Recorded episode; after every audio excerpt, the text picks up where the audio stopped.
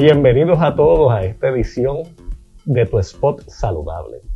El día de hoy vamos a hablar sobre el tema de la posvención. Mi nombre es el doctor Alberto José Morales, psicólogo en consejería psicológica, y estoy acompañado de la doctora Melanie Ruiz, psicóloga clínica, y de la señora Aixa Pacheco, manejadora de crisis. Pues la posvención es esa intervención temprana ante una situación de una pérdida por suicidio. Así es, doctor. Ciertamente todos tenemos o pasamos por procesos de pérdida, así que a lo largo de nuestra vida. Pero ¿qué pasa cuando esa pérdida está asociada a una muerte por suicidio?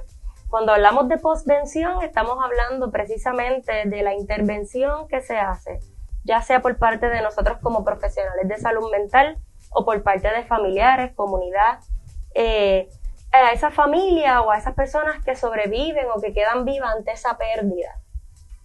Es bien importante continuar trabajando con las personas y los sobrevivientes y los familiares, porque a la corta o a la larga son las personas, ¿verdad?, que continúan recibiendo todos estos sentimientos y emociones porque estamos hablando de una pérdida completamente inesperada y muy traumática. Así que es bien importante trabajar el estado emocional identificar a cada miembro del núcleo familiar, porque entonces tenemos unos objetivos principales y es que tenemos que eh, lograr que se sientan acompañados, ayudar a esos sobrevivientes, porque normalmente, ¿verdad? Siempre en esos primeros días, normalmente las personas que tienen alrededor, la comunidad, los familiares pueden estar ahí, pero en el transcurso en que pasan semanas, días, meses, es un proceso, ¿verdad? que está cargado de muchos sentimientos y muchas emociones que hay que atender. Y esa persona que está afectada ante esa pérdida, pues podría estar pasando por unas etapas, que son las etapas de duelo, ¿no? Sí, así es, las etapas de duelo, que es un proceso psicológico por el cual pasamos, eh, que incluye desde la negación, el coraje, la negociación, hasta la aceptación de esa pérdida. es un proceso ya que, es inevitable eh, pasar luego de, la pérdida, sobre todo cuando es una muerte por suicidio. Correcto. Y, y dentro de esas etapas también vamos identificando esa tristeza aguda, esa frustración que muchas veces no se atiende a tiempo o no se habla con la persona que, que está dejando de hacer las cosas que antes, ¿verdad? Para los demás eran normales y que muchas veces esa tristeza se convierte en un diagnóstico de depresión. Cabe señalar, como dijo la compañera, pues que esa negación no es tan simple como uno rápido aceptar. Este, ante esa pérdida, pues esa negación es como si uno estuviera nublado, ¿verdad? Que no, no sabe lo que está ocurriendo en ese momento. Eh, hay veces que se pueden tener unas herramientas, pero no tienen ese acceso rápido a, ellas para trabajar esa situación. Correcto. Y tal y como están mencionando ambos, es importante señalar que a pesar de que esa tristeza es natural y es normal, porque estamos perdiendo quizás a alguien que amamos y que se altera un poco también la composición familiar, comunitaria, eh, a pesar de que esa tristeza es normal, se puede entonces eh, convertir, tal y como mencionó Aixa, en una tristeza profunda que ya requiere un poco más de atención, ya sea por parte de los profesionales de salud mental, de la persona misma y de aquellas personas que le rodean. Quiere decir que es importante en este proceso de posvención que esas intervenciones sean inmediatas, ¿verdad?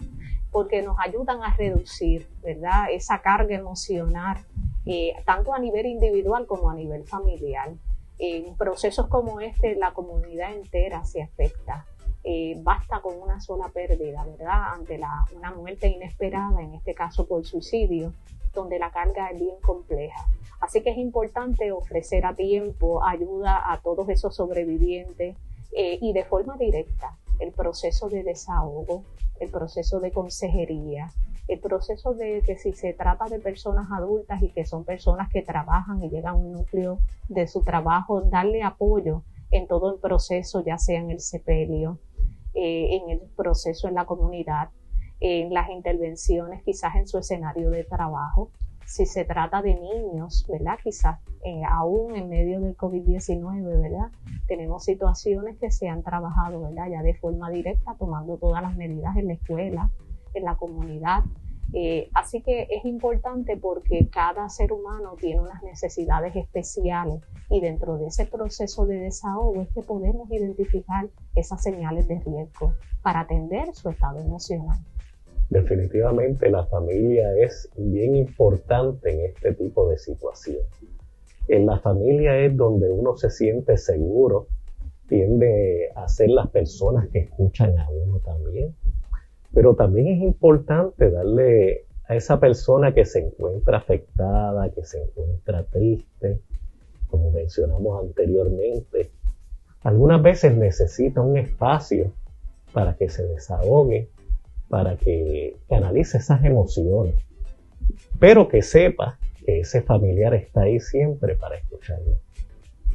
Por supuesto. Y algo importante que añadiría es que cuando hay una muerte por suicidio, la probabilidad de que otros miembros de la familia, de la comunidad, eh, piensen en el suicidio como una opción, pues aumenta. Eh, así que sería bueno también tomar eso en consideración eh, y, e identificar algunas señales una vez existe una pérdida por suicidio ¿Cuáles pueden ser esas señales que nos dicen que ese otro familiar o ese otro miembro del salón de clases, en el caso de los adolescentes, por ejemplo, pudiera estar entonces eh, pensando en imitar ese comportamiento? Pues mira, hay veces que incluso lo expresan.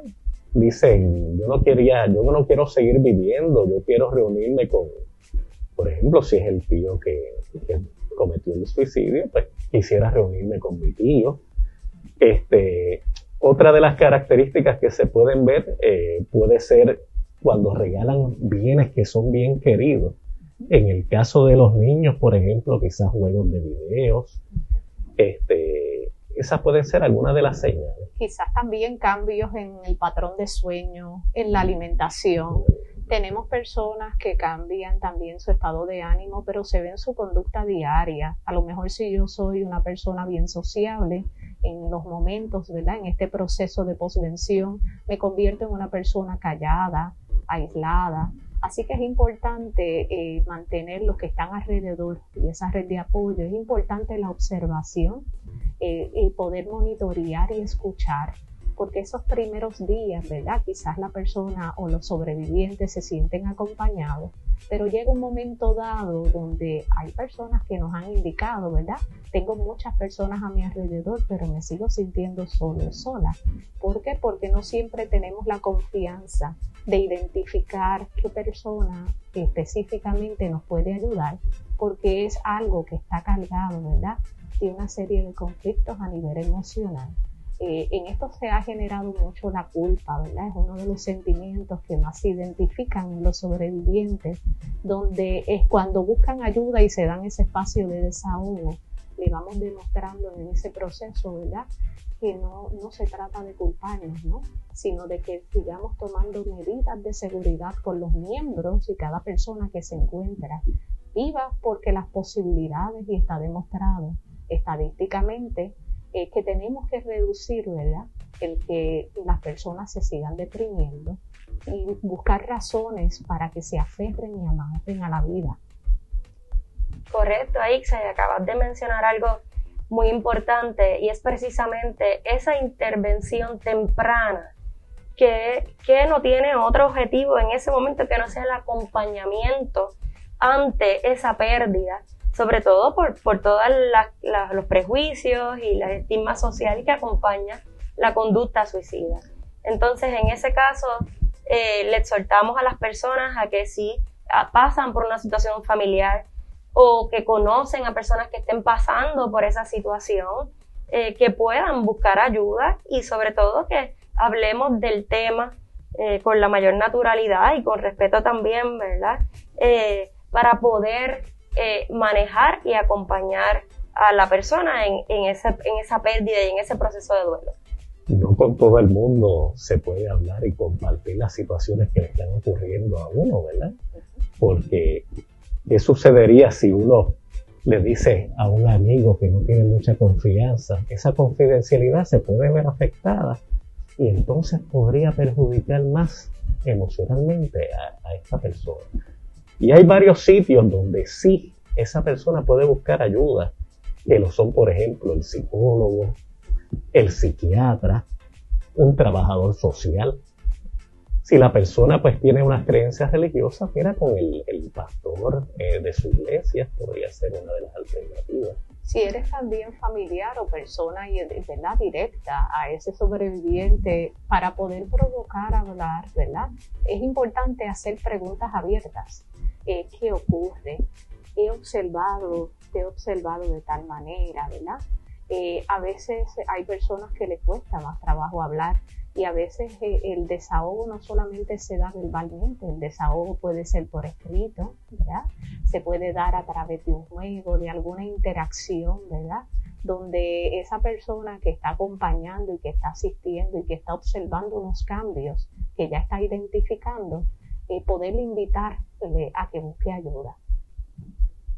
Sí, sobre todo de la objetividad, el no juzgar. Eh, cuando hablas de preguntas abiertas, también preguntar cómo se sienten con relación a lo que acaba de, pasar eh, y brindarle ese espacio, definitivamente. Bueno, pues para ir eh, concluyendo, quiero agradecerle a todos por compartir en, en, esta edición de Tu Spot Saludable. Recuerden que la línea Paz de AMSCA eh, tiene manejadores de crisis las 24 horas, los 7 días de la semana. Si se sienten emocionalmente afectados, pueden llamar en cualquier momento y atenderán de, una manera excelente. El número telefónico es el 1-800-981-0023.